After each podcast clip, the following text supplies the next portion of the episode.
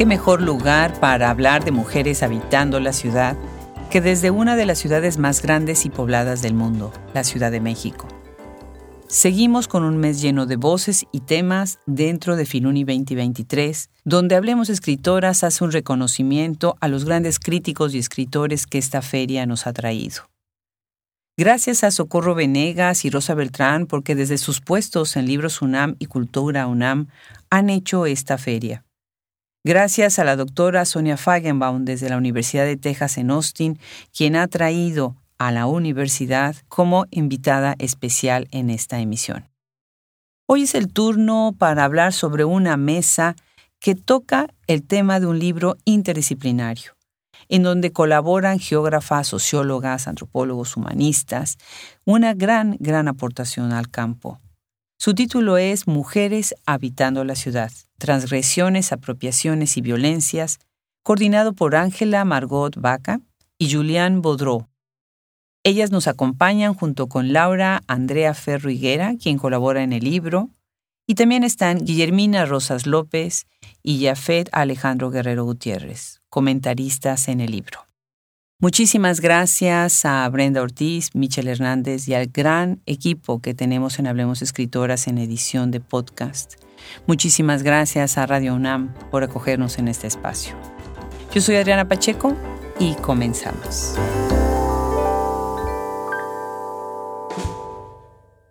Pues qué gusto, una vez más estamos en Hablemos Escritoras, estamos transmitiendo desde la Filuni 2023, qué maravilla. Ustedes han pensado que la Ciudad de México es una de las ciudades más grandes y más habitadas del mundo, la décima zona urbana con más población en el mundo, imagínense nada más. ¿Y saben quién hace la crónica de las ciudades? La radio nos debemos a la radio. La radio escribe nuestras historias, escribe nuestras memorias, recorre nuestras calles. Y bueno, la verdad es que la radio ha marcado nuestras vidas. Imagínense, piensen en nuestras abuelitas sentadas en la radio, oyendo la telenovela cada día, cada tarde, ¿no? En las mañanas oyendo las noticias. Y bueno, obviamente nosotros ahora, dentro de esta comunidad de la UNAM, estamos viendo como Radio UNAM es quien hace la crónica de esta gran familia que es la UNAM, que estamos impresionados, toda la gente que venimos de la Universidad de Texas en Austin, 130 personas en esta delegación, estamos impresionados de lo que están haciendo acá, de la gran comunidad que tienen. Y bueno, dentro de Radio UNAM, pues nos acaban de adoptar, hablemos escritoras, y ahora estamos muy, pero muy agradecidos de estar compartiendo este espacio con Omar Tercero, con Rubén Camacho Piña, con Emanuel Silva, con Francisco Chamorro. Muchísimas gracias, de verdad. Me llevo sus nombres, los atesoro para que todo el mundo, todo el mundo en los más de 40 países donde nos escuchan, se vayan hasta allá. Y muchísimas gracias también a Socorro Venegas, Sonia Fagenbaum, una universidad y la otra, y por supuesto a Benito Taibo, que nos permitió este espacio. Y bueno, pues yo no puedo estar más que feliz porque estamos en esta gran ciudad. Ustedes no se pueden imaginar, bueno, para nosotros los que venimos de fuera vemos esto así como un monstruo enorme y las mujeres caminamos esta ciudad, habitamos esta ciudad y de repente me encuentro en el programa que hay esta belleza del libro, belleza del libro, mujeres habitando la ciudad, transgresiones, apropiaciones y violencias. Y bueno, tengo acá invitadas e invitados, aparte de lo que es el proyecto, y esto es increíble que los podamos tener el día de hoy aquí. Voy a decir sus nombres y ustedes brevemente me dicen de dónde son, de qué país vienen, en dónde viven ahora actualmente y qué es lo que hacen, lo que han hecho dentro de este proyecto, de este libro. Empecemos contigo, Ángela. Ángela, ¿tú vienes de dónde? Cuéntanos un poquito. Es Ángela Margot Vaca Mejía. Bienvenida. Muchas gracias por la invitación. Yo soy colombiana, llevo 16 años viviendo en la Ciudad de México y bueno, actualmente soy profesora en la Facultad de Ciencias Políticas y Sociales de la UNAM. Maravilloso. Muchísimas gracias, Ángela. ¿Y cuál es tu participación?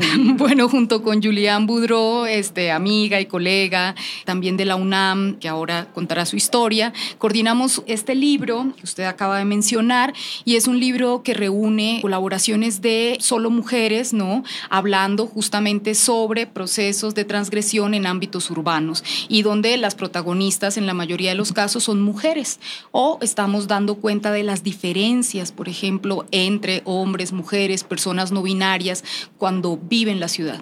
Maravilloso. Julián, platícanos tú también de dónde eres, todo tu origen y demás. Bueno, yo soy canadiense. Llegué aquí en la Ciudad de México hace 12 años. Vine aquí de viaje, me enamoré de este monstruo, como dijo al principio, y me quedé. Entonces, eh, ahora estoy investigadora, soy investigadora en el Instituto de Geografía de la UNAM. Qué maravilla. Y en el libro entonces tú también hiciste la coedición y veo que en el prólogo también tienes una entrada, ¿no? Dentro del libro. Sí, sí, con Ángela coordinamos y coordinamos el proyecto de investigación que está atrás de este libro y también escribí uno de los capítulos con tres estudiantes. Qué maravilla, qué bien. Laura Ángela Ferro Higuera, bienvenida. Cuéntanos. Hola a todos y a todas quienes nos escuchan. Es un gusto estar acá con ustedes. Yo también soy colombiana. Llegué a Ciudad de México hace ocho años a estudiar una maestría en estudios políticos y sociales y bueno, la vida me fue dejando en México y ahora soy estudiante del doctorado en ciencias políticas y sociales aquí en la UNAM y participé del proyecto de investigación que dio origen al libro. Estuve desde su inicio, así que vi un poco cómo se formó este proyecto poco a poco y soy autora, coautora de uno de los capítulos del libro. Magnífico, bienvenida. Jafet Alejandro Guerrero Gutiérrez. Hola, ¿qué tal? Buenas tardes. Bienvenido también. Bueno, pues yo soy comentarista del libro aquí en la feria. Soy alumno de la doctora Julián Bourdet y actualmente soy doctorante en antropología aquí también en la UNAM. Qué maravilla, qué bien, qué bien. Guillermina Rosas López, platícanos. Yo soy arquitecta de formación, yo vengo de la ciudad de Guadalajara y también a mí esta gran megalópolis me atrapó y hace 25 años que vivo en ella. Entonces es interesante el origen y la llegada porque eso también te da otra perspectiva de, de habitar, otra manera de habitar. Y estoy ya por doctorarme en arquitectura, entonces bueno, mi participación también ha sido como comentarista, que creo que es una manera de tejerme con ese proyecto desde una mirada desde afuera. Qué bien, qué bien. Preciosa edición. La verdad es que yo estoy impresionada de los libros que están haciendo en la Unión de universidades, otros sellos privados también, y la UNAM tiene además unos sellos maravillosos. Bueno, platícanos, Julián. Ustedes tuvieron que tener una perspectiva para abordar el tema, ¿no? Porque es tan masivo, tan grande, que sería difícil nada más hacerlo como multidisciplinario. ¿Desde dónde toman esto? Bueno, el equipo de autoras es muy interdisciplinario y digo, este es un proyecto del Instituto de Geografía, pero somos solamente dos geógrafas autoras en el libro, entonces el punto de partida para nosotras era pensar cómo podemos entender las maneras, las maneras en las cuales las mujeres habitan la ciudad desde la especialidad, ¿no? Desde el espacio, pero cómo lo hacen las colegas que no estudian el espacio. Estoy pensando en sociólogas, en antropólogas, en urbanistas, ¿no? Que participan en el, en el libro, que no necesariamente lo abordan desde la geografía. Entonces, esto era como una manera de pensar las miradas disciplinarias en conversación. Y al principio no teníamos planeado hablar de mujeres solamente. Es decir, que el punto de partida del proyecto era la transgresión. ¿Cuáles son las prácticas transgresivas que se hacen en las ciudades, en las calles en particular de la ciudad y cómo esto va cambiando la ciudad. Y bueno, eh, nos dimos cuenta cuando empezamos a escribir que estábamos escribiendo en mayoría sobre y con y desde puntos de vista de mujeres en todas sus diversidades. Claro. Ángela, ¿por qué venir a presentar a un espacio como Filuni un libro así? Bueno, creo que estas reflexiones o esta mirada sobre las mujeres es algo que cada vez se ha hecho mucho más necesario. En el ámbito universitario han irrumpido las mujeres desde hace bastante tiempo y en los últimos años han tenido una gran fuerza, pero también en las ciudades, ¿no? Aunque en el libro no estamos hablando de mujeres activistas, etcétera, estamos dando cuenta de mujeres que están todo el tiempo corriendo límites, interpelando, ¿no? Y creo que eso es algo eh, sobre lo que necesitamos reflexionar desde la universidad universidad y creemos que es una temática que interpela, ¿no? Más allá de un solo país, una sola ciudad. El libro recoge sobre todo de experiencias en el caso de la Ciudad de México, pero también hay dos capítulos sobre otras dos ciudades no pequeñas, grandes ciudades, Bogotá y Río de Janeiro.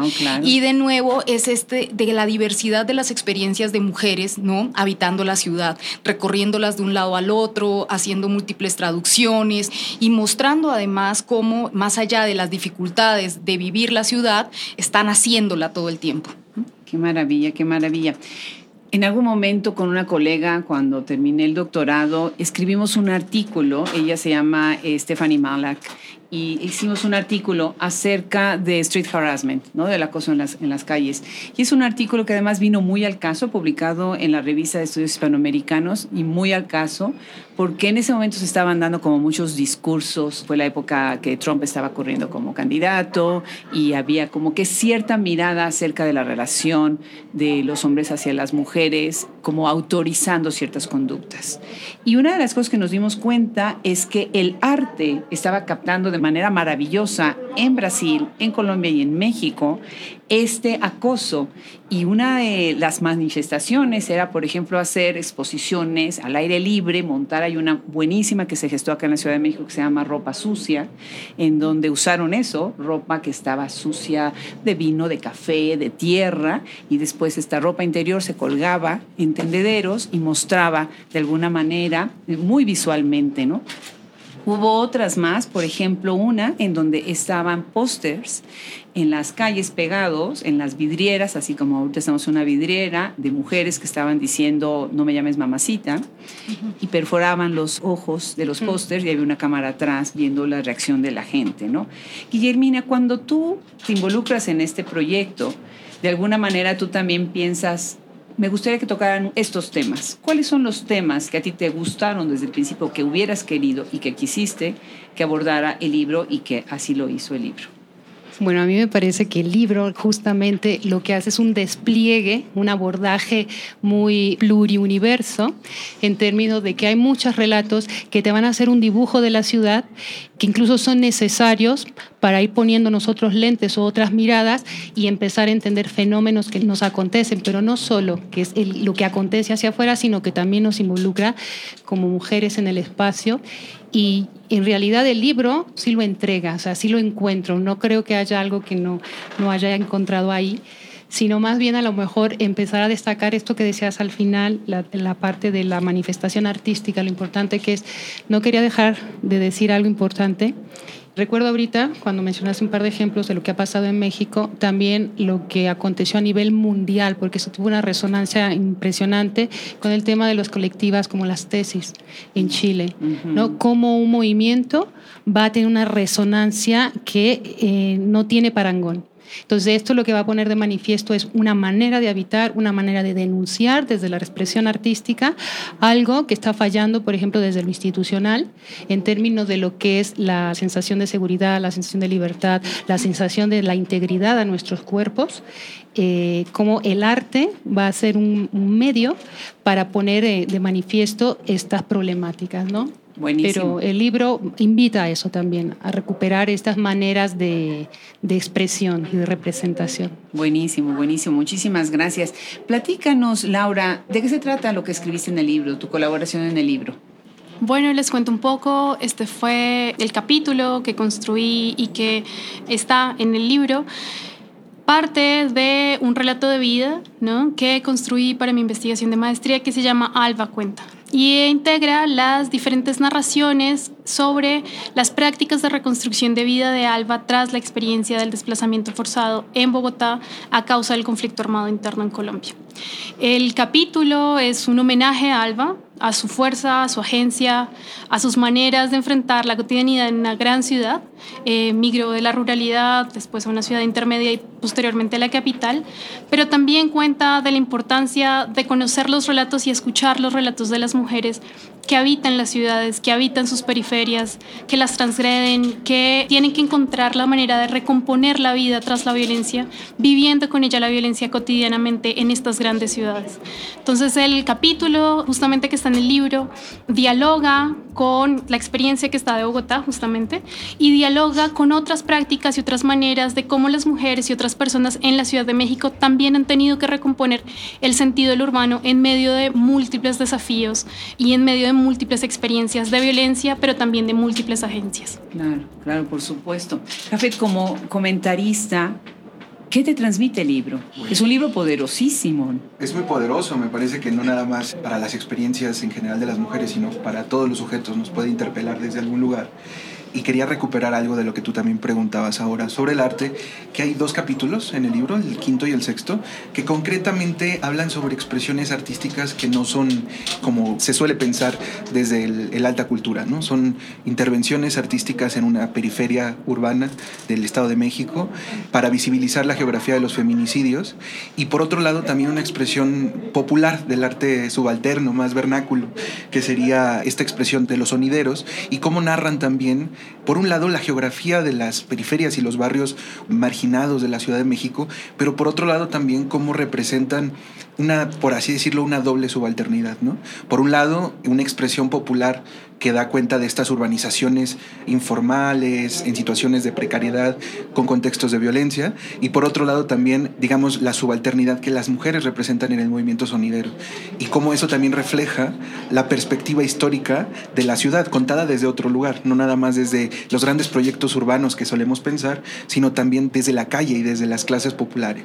Entonces eso, entre otros, pues todos tienen una cosa muy interesante, habría que hablar mucho tiempo de cada capítulo para poder agotarlos, pero me parece que esos dos apuntan un poco a ver esta expresión estética política, también desde lo subalterno y popular, y no nada más como desde esta lógica de, de museo que luego se piensa del arte nada más, ¿no? sino en la calle, más disruptivo, y justo como decía también la doctora Julián, transgresor. ¿no? Claro, hay que traer el arte afuera a las calles, ¿verdad? Y llevar las calles adentro a los museos, ¿no? De los dos lados.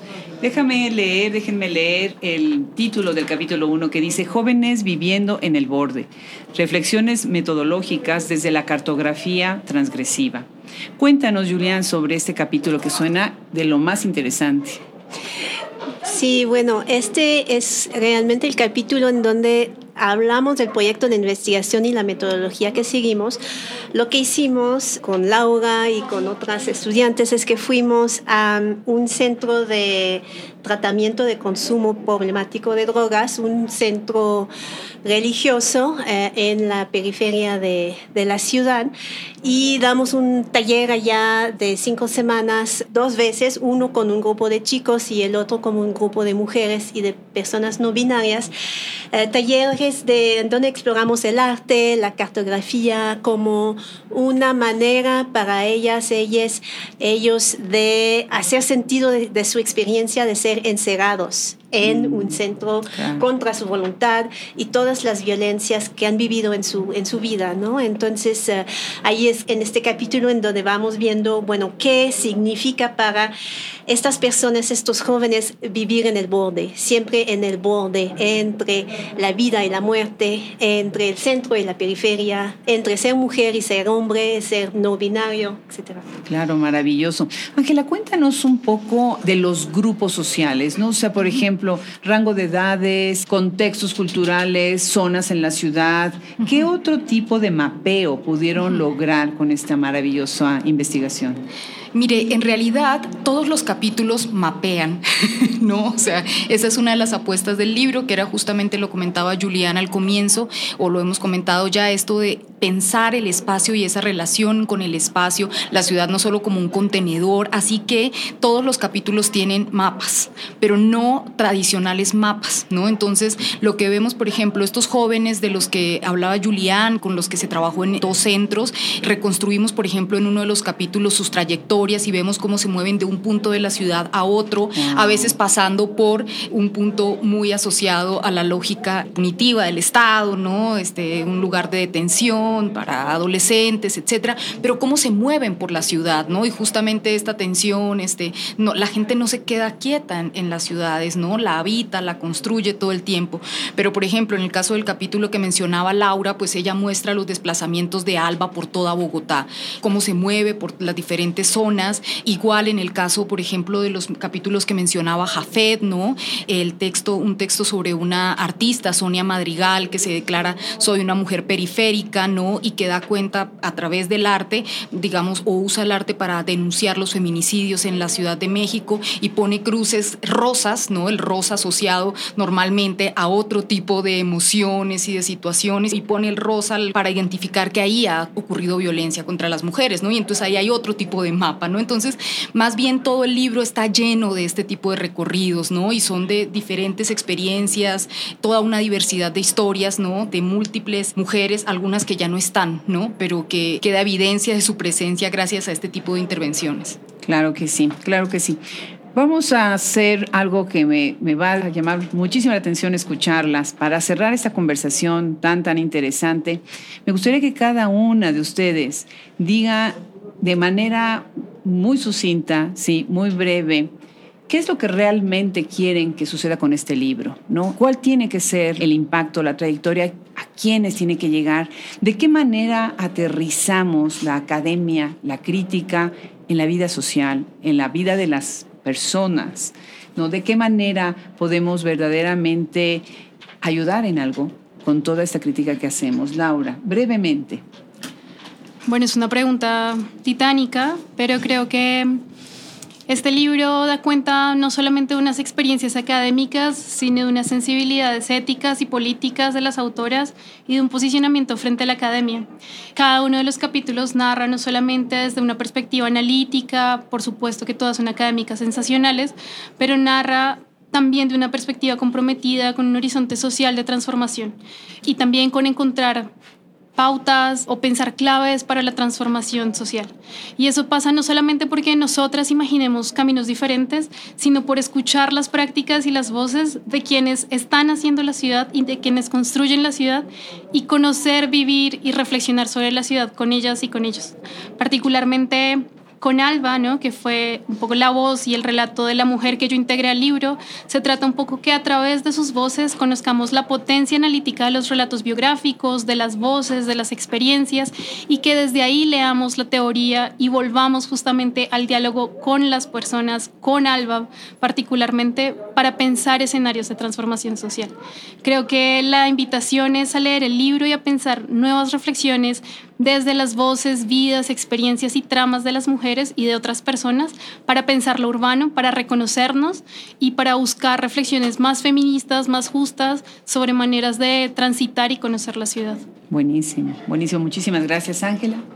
Gracias por la invitación y por el espacio de nuevo. Y para terminar, creo que lo que esperaríamos es que el libro sea leído por múltiples mujeres, ¿no? O sea, creo que es importante pensarnos, pero también, como lo decía Jafet, no solamente interpela a las mujeres, o sea, creo que es importante que interpele a quienes vivimos en estas sociedades y a quienes a veces no nos fijamos, ¿no? En todas las dificultades que pueden llegar a enfrentar las mujeres cuando transitan las calles y a pensar en las diferencias de que incluso si vemos muchas mujeres, igual que vemos muchos hombres, por las calles, estamos experimentando de manera distinta el espacio y potenciar esa reflexividad social creo que es algo que apelamos con el libro y en este sentido no se trata solamente de propuestas para que circulen en la academia, este, sino pues que traten de desbordar esos límites. Buenísimo, buenísimo, Julián. Bueno, estoy completamente de acuerdo con lo que dijo Ángela, que no se trata solamente de que circula en la academia, pero yo quiero agregar también que es un libro que es transgresor en la academia por su perspectiva. Y en ese sentido a mí lo que me gustaría también, además de que sea leído por un público general fuera de la academia, que inspire a estudiantes y a jóvenes a hacer ciencia de manera distinta y atraer a la calle dentro de sus tesis. Entonces, decirles que sí es posible, que sí lo podemos transgredir, eh, esta academia tan cegada a veces. Me encanta, estamos puros transgresores, en serio. De veras, yo he venido a la academia cuando hablemos escritoras, cuando acabé el doctorado, ¿quién hubiera dicho mis asesores o cuando defendí mi disertación doctoral y voy a hacer un podcast, ¿no? al final de esto. Muy bien, Jafet, ¿nos quieres también hacer tu cierre? Pues yo pienso, en efecto, que nos tiene que convocar o nos puede convocar como potencia a pensar diferente la academia, ¿no? Porque de alguna forma también, como ya decían mis compañeras, los capítulos son transgresores en tanto cómo abordan las problemáticas. Hay un capítulo, por ejemplo, donde una de las autoras dice que teorizar es importante, pero empatizar es también muy relevante. Entonces yo diría que también hacia allá tendría que ir la reflexión que esto nos posibilite, ¿no? Al conocer otros mundos y al entender otras aproximaciones de cómo las mujeres viven y enfrentan los problemas de la ciudad, no nada más es entenderlos en un sentido academicista, sino también generar cierta empatía, ¿no? Finalmente formamos parte del mismo mundo y a veces creemos que esa otra persona que está junto a nosotros no tiene nada que ver con nosotros o está muy distante. Pero creo que también leer estas experiencias nos permite de manera inmersiva comprender qué está pasando ahí y tener un poco de empatía para también a lo mejor, digamos, no sabemos siempre qué puede suceder, pero alguna colectividad futura que algo pueda desencadenar contra las violencias que enfrentamos, ¿no? Me parece que esa es la potencia que puede tener de empatía y de, de acción política. Claro, definitivamente. Guille. Bueno, en lo personal me parece que el impacto que a mí me gustaría que puede tener el libro, creo que lo va a tener, va más como en la dimensión también de lo pedagógico, lo que uno aprende en estos procesos. Y me sumo a algunos de los comentarios que ya se decían es transgresor porque también es una manera de poner de manifiesto, de poner en la mesa, que hay otras formas también de conectar y aproximarnos a la realidad. También tiene que ver mucho con el tema de resonar. A mí me gustaría que este libro, una vez que se ha leído, sea sentido, porque ya lo hablábamos un poquito en los comentarios, es un libro que si bien está desde las voces femeninas, para empezar a hacer una especie de sanación, ¿no? porque también invita a esto, es como escribirnos una carta de amor como aquellas que nos escribíamos alguna vez. ¿no? Yo le contaba a alguien cómo me sentía, cuál era mi historia, que eso ya cada vez lo hacemos menos, si no es que ya no lo hacemos. Pero cuando nos vamos leyendo es cuando vamos eh, sintiendo lo que la otra persona me está comunicando. Y este libro está escrito en esas claves precisamente. Es como una gran carta de amor abordando otras realidades, otras problemáticas. Pero me a mí que es la ruta con la que yo conecto con algo que se parece más a mi realidad. Y por último decir que en esa construcción también reivindicar que desde ahí hacemos teoría que la teoría no solo se construye en la academia de manera eh, estructurada y también una mirada bastante hegemónica, sino que es darle la vuelta. Entonces, me parece que ese es uno de los poderosos impactos entre los que ya han comentado las compañeras, el compañero, que puede tener el libro. Claro. Yo de verdad, de verdad estoy enamorada del proyecto. Es increíble lo que están haciendo, de verdad tiene un impacto. Yo nada más pienso, nosotros decimos, bueno, mujeres habitando la ciudad, son mujercitas chiquitas, las niñitas que caminan con sus madres todos los días al colegio, las adolescentes, las púberes que tienen que ir de un lado a otro, que caminan solas, las niñas que se dan cuenta y hasta toman conciencia de su cuerpo a través de, comillas, piropos que escuchan en las calles cuando ellas van pasando y con esta investigación lo que hace es también dar luz, dar evidencia a algo que tal vez estamos dando por obvio, ¿no? Y que lo vemos al día a día y entonces lo obviamos. Mil gracias, mil gracias por sumarse a Hablemos Escritoras, de verdad ha sido un gusto enorme, las felicito, que se venda muchísimo el libro, ¿verdad? Y que la gente lo lea, lo pase, pase la voz y que esté pues ahí en los libreros de muchas casas, ¿verdad? Muchísimas gracias de nuevo, gracias. parte del equipo. A ti, Adriana. Gracias.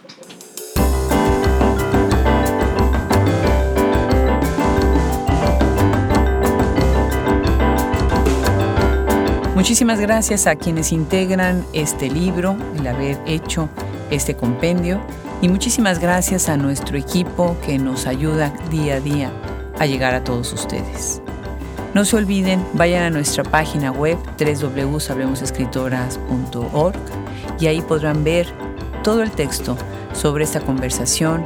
Vayan y vean también nuestro maravilloso primer audiolibro, Andor, de la escritora venezolana Raquel Aben Vandalen, que está disponible en todas las plataformas de audio. Maravillosa historia de un mundo completamente distópico.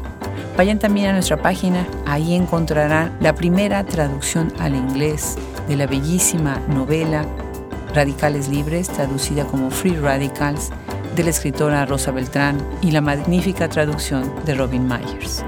Editado en una coedición, Hablemos Escritoras, Catacana Editores. Yo soy Adriana Pacheco y seguimos en esta hermosísima jornada. Hasta la próxima.